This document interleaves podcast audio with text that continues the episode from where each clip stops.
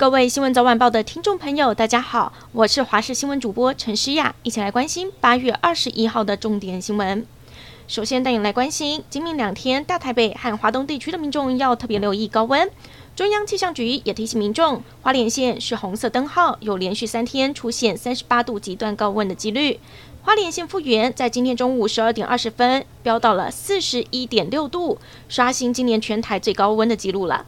不过到了星期三可能变天，南台湾水汽会增加，要开始注意午后雷阵雨的发生。而菲律宾东方海面上有热带性低气压生成，有可能在明天晚间形成台风马鞍，但目前看来不会侵台。东南亚诈骗案持续延烧，没有想到还是有民众不信邪。新北市一名二十三岁的男子听信同学介绍博弈的工作，不止薪水高，还包吃包住。没想到面试之后，手机存折都被拿走了，还被囚禁足足两天。今天凌晨，他趁着嫌犯睡着之后，偷偷拿回手机报案，终于获救。持续带您来关心整起柬埔寨诈骗案衍生的人口贩运问题，幕后首脑到底是谁？目前警方根据线索锁定了一名年约五十岁、绰号“龙哥”的男子。据传他曾经是台中地区的帮派首脑，后来因为经手诈骗，开始转移国外到柬埔寨。而最近由于媒体报道人蛇集团对于交付赎金之后态度反复，让被害人害怕躲在厕所，就怕被转卖。还好靠着驻台代表处帮忙协助，顺。顺利回到台湾。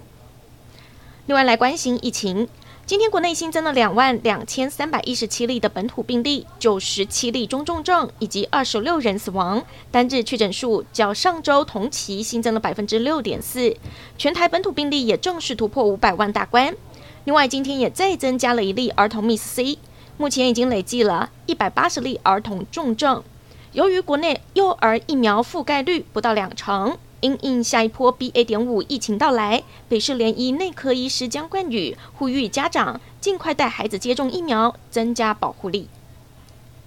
于天女儿于愿琪，二零一四年检查出直肠癌，她勇敢面对化疗，一度开心宣布已经痊愈，但之后复发，经历了七十次化疗，最后今天还是不敌病魔，享年三十九岁。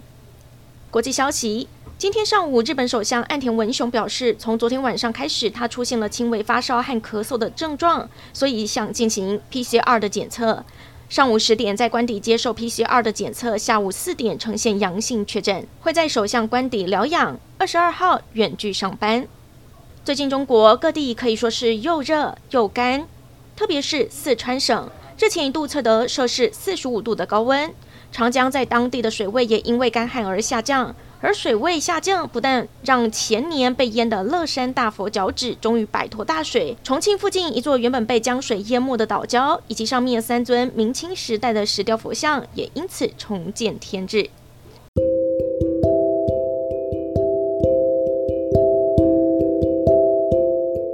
感谢您收听以上的焦点新闻，我们再会。